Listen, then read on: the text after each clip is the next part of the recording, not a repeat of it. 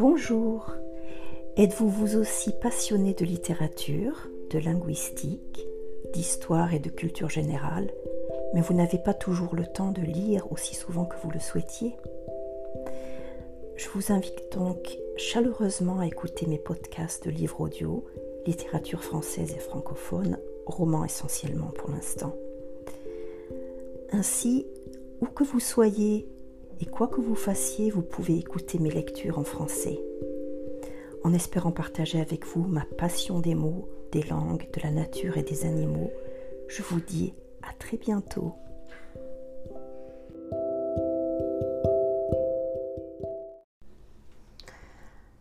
Anna Gavalda, 35 kilos d'espoir, livre pour la jeunesse, 2002 à mon bon papa et à Marie Tondelier. Je hais l'école. Je la hais plus que tout au monde. Et même plus que ça encore. Elle me pourrit la vie. Jusqu'à l'âge de trois ans, je peux dire que j'ai été heureux. Je ne m'en souviens plus vraiment, mais à mon avis, ça allait. Je jouais, je regardais ma cassette de Petit ours brun dix fois de suite, je dessinais, j'inventais des milliards d'aventures à Gros Doudou, mon chien de en que j'adorais. Ma mère m'a raconté que je restais des heures entières dans ma chambre, à jacasser, à parler tout seul. J'en conclus donc que j'étais heureux. À cette époque de ma vie, j'aimais tout le monde et je croyais que tout le monde m'aimait, s'aimait. Et puis, quand j'ai eu trois ans et cinq mois, patatras, l'école. Il paraît que le matin, j'y suis allée très content. Mes parents avaient dû me bassiner avec ça pendant toutes les vacances. Tu as de la chance, mon chéri, tu vas aller à la grande école. Regarde ce beau cartable tout neuf. C'est pour aller dans ta belle école. Et gna gna gna, et gna gna gna. Il paraît que je n'ai pas pleuré.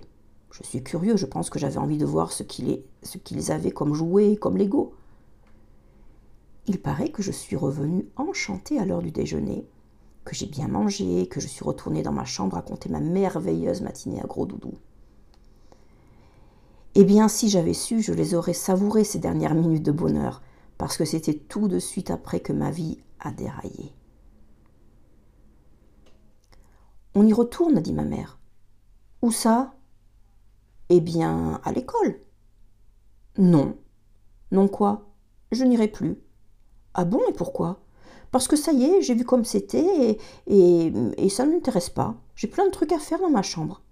J'ai dit à Gros Doudou que j'allais lui construire une machine spéciale pour l'aider à retrouver tous les os qu'il entraînerait dans, sous mon lit. Alors je n'ai plus le temps d'y aller. Ma mère s'est agenouillée et j'ai secoué la tête. Elle a insisté et je me suis mise à pleurer. Elle m'a soulevée et je me suis mise à hurler. Et elle m'a donné une claque. C'était la première de ma vie. Voilà, c'était ça l'école. C'était le début du cauchemar. Cette histoire, j'ai entendu mes parents la, raconter un milliard de fois.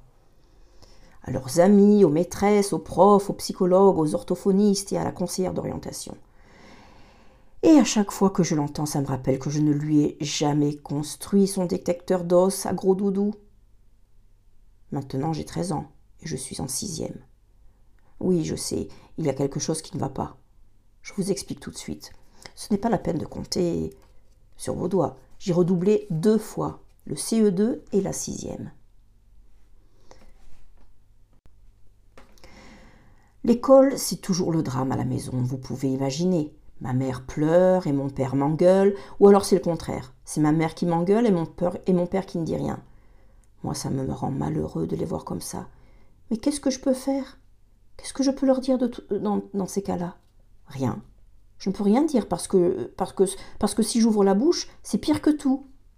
Eux, ils ne trouvent qu'une chose à répéter comme des perroquets. Travail, travail, travail, travail, travail. D'accord, j'ai compris. Je ne suis pas complètement crétin quand même. Je voudrais bien travailler, mais l'ennui, c'est que je n'y arrive pas. Tout ce qui se passe à l'école, c'est comme si c'était du chinois pour moi. Ça rentre par une oreille et ressort par l'autre. On m'a emmené voir des milliards de docteurs pour les yeux, pour les oreilles et même pour le cerveau.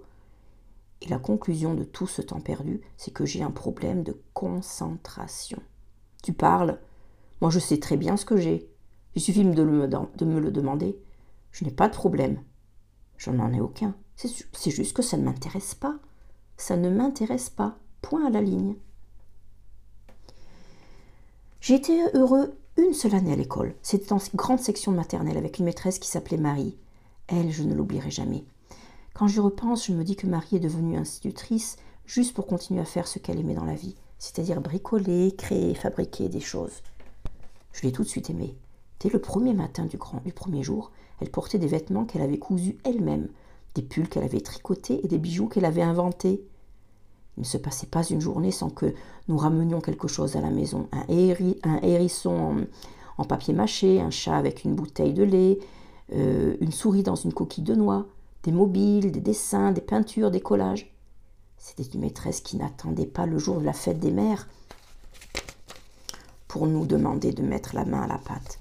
Elle disait qu'une journée réussie était une journée où on avait produit quelque chose. J'y pense, je me dis que cette année de bonheur était aussi à l'origine de tous mes malheurs, parce que c'est à ce moment-là que j'ai compris une chose très simple. Rien ne m'intéressait plus au monde que mes mains et ce qu'elles pouvaient fabriquer. Pour en finir avec Marie, je sais aussi ce que je lui dois. Je lui dois un CP à peu près convenable, parce qu'elle avait bien compris à, quoi à qui elle avait affaire. Elle savait que les larmes me montaient facilement aux yeux quand il s'agissait d'écrire mon prénom, que je ne retenais rien et que c'était l'horreur pour moi de réciter une comptine. À la fin de l'année, le dernier jour, je, suis, je, suis allée lui dire au revoir. Ma gorge était serrée et j'avais du mal à parler. Je lui ai tendu mon cadeau. C'était un super pot à crayon avec un tiroir pour les trombones, un autre pour les punaises, un endroit pour poser sa gomme et tout. J'avais passé des heures à le mettre au point et à le décorer. Je voyais bien que ça lui faisait plaisir qu'elle avait l'air aussi émue que moi. Elle m'a dit Moi aussi j'ai un cadeau pour toi, Grégoire. C'était un gros livre. Elle a ajouté L'année prochaine, tu seras chez les grands, dans la classe de Madame Daré, et il faudra que tu t'appliques beaucoup. Tu sais pourquoi? J'ai secoué la tête. Pour pouvoir lire tout ce qu'il y a là-dedans. Une fois chez moi, j'ai demandé à ma mère de me le lire, le titre. Elle a mis ce gros livre sur ses genoux et elle a dit Mille activités pour les petites mains. Ouh là là, que de bazar en perspective. J'ai détesté Madame Daré. J'ai détesté le son de sa voix, ses façons et sa, et sa sale manie d'avoir toujours des chouchous. Mais j'ai appris à lire parce que je voulais fabriquer l'hippopotame en bois d'œuf de la page 124. Sur mon bulletin de fin de, de maternelle, Marie avait écrit Ce garçon a une tête en forme de passoire, des doigts de fée et un cœur gros comme ça. On devrait réussir à en faire quelque chose. C'était la première et dernière fois de ma vie qu'un membre de l'éducation nationale ne me saquait pas.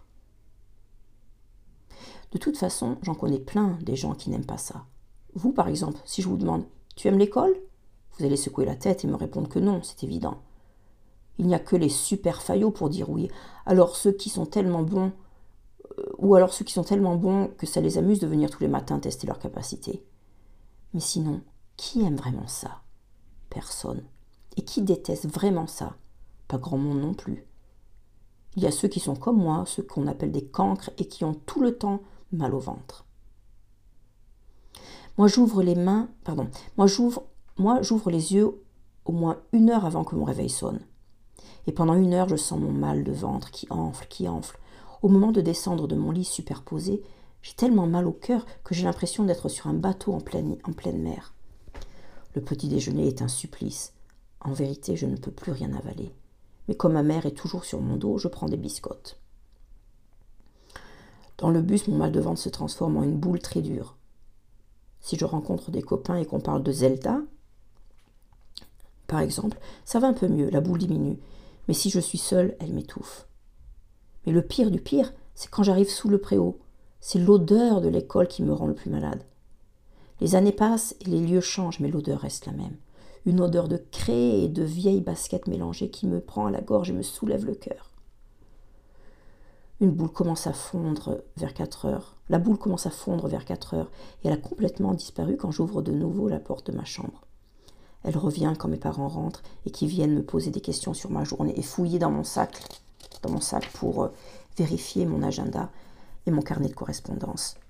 Mais en moins fort, parce qu'avec eux, j'ai l'habitude de crise maintenant. Enfin non, je suis en train de mentir là, je ne m'habitue pas, tout à, pas du tout. Les cris se succèdent et je n'y arrive pas à m'y faire. C'est assez pénible. Comme mes parents ne s'aiment plus des masses, ils ont besoin de s'engueuler tous les soirs, et comme ils, ils, ne savent pas comment commencer, ils se servent de moi et de mes notes pourries pour prétexte. C'est toujours la faute de l'un ou de l'autre. Ma mère reproche à mon père de n'avoir jamais pris le temps de s'occuper de moi, et mon père lui répond que c'est sa faute à elle, qu'elle m'a trop gâtée. J'en ai marre, mais j'en ai marre. J'en ai marre à un point que vous ne pouvez même pas imaginer. Dans ces moments-là, je me bouche les oreilles de l'intérieur et je me concentre sur ce que je suis en train de construire. Un vaisseau spatial pour Anakin Skywalker avec mes Lego Systems ou un appareil pour euh, presser les tubes de dentifrice avec mon mécano, ou une pyramide géante en capla. Après, il y a le supplice des devoirs. Si c'est ma mère qui m'aide, elle finit toujours par pleurer. Si c'est mon père, c'est toujours moi qui finis par pleurer. Je vous raconte tout ça et je ne voudrais pas que vous pensiez que mes parents sont nuls ou qu'ils s'acharnent sur moi. Non, non, ils sont super. Enfin, super. Ils sont normaux, quoi. C'est juste l'école qui gâche tout. D'ailleurs, c'était pour ça que je notais que la moitié des devoirs sur mon agenda l'année dernière. C'était pour éviter toutes ces crises et ces euh, soirées de malheur. C'était vraiment la seule raison. Mais je n'ai pas osé le dire à la directrice du collège quand je me suis retrouvée en larmes dans son bureau. C'est bête. De toute façon, j'ai bien fait de me taire. Qu'est-ce qu'elle aurait compris, cette grosse dinde? Rien puisqu'elle m'a renvoyé le mois suivant. Elle m'a renvoyé à cause du sport. Faut dire que je déteste le sport presque autant que l'école. Mais, mais, pas tout à fait, mais presque. C'est sûr, vous me verriez, vous, vous comprendriez mieux pourquoi les tatamis et moi, ça fait deux. Je ne suis pas très grand, pas très gros et pas très fort. Je dirais même plus. Je ne suis pas très grand, pas très gros et tout mougougou, mougoudou. Ça m'arrive de mettre mes mains sur mes hanches et de me regarder dans la glace en gonflant mon torse. C'est assez surprenant. On dirait un ver de terre en train de faire du bodybuilding ou bien celui qui veut s'engager dans Astérix légionnaire. On croit qu'il est un peu baraqué, mais quand il enlève son manteau en peau de bête, on se rend compte que c'est un pur gringalet. Quand je vois mon reflet, c'est à lui que je pense. Mais bon, je ne peux pas me prendre la tête avec tout dans la vie. Il faut bien lâcher du lest sur certaines choses, sinon je deviendrai carrément neuneux. Et le lest, c'est en EPS, éducation physique et sportive, que je l'ai lâché l'année dernière. Rien que d'écrire ces mots, la banane me monte au visage. Car c'est à Madame Berluron et à ses cours de PS que je dois le plus, les plus merveilleux fous rires de ma vie. Ça a commencé comme ça. Du bosque Grégoire, a-t-il dit, a-t-elle dit en, en mon, carnet, en regardant mon carnet. Oui, je savais qu'elle allait encore foirer l'enchaînement et me, et me couvrir de ridicule. Je me demandais quand cela finirait. Je me suis avancée, et les autres se mettaient déjà à ricaner. Mais ils ne se moquaient pas de ma nullité pour une fois. Ils riaient à cause de ma dégaine. J'avais oublié mes affaires et comme c'était la troisième fois du trimestre, j'avais emprunté la tenue du frère de Benjamin pour ne pas être collé. J'avais été plus collé en, un an que vous ne le serez jamais de toute votre vie. Ce que je ne savais pas, c'est que le frère de Benjamin était un, un clone du géant vert et qu'il mesurait 1m90. Me voilà donc en train de me dandiner dans un survêtement XXL et des tennis taille 45. Inutile de dire que j'avais mon petit succès.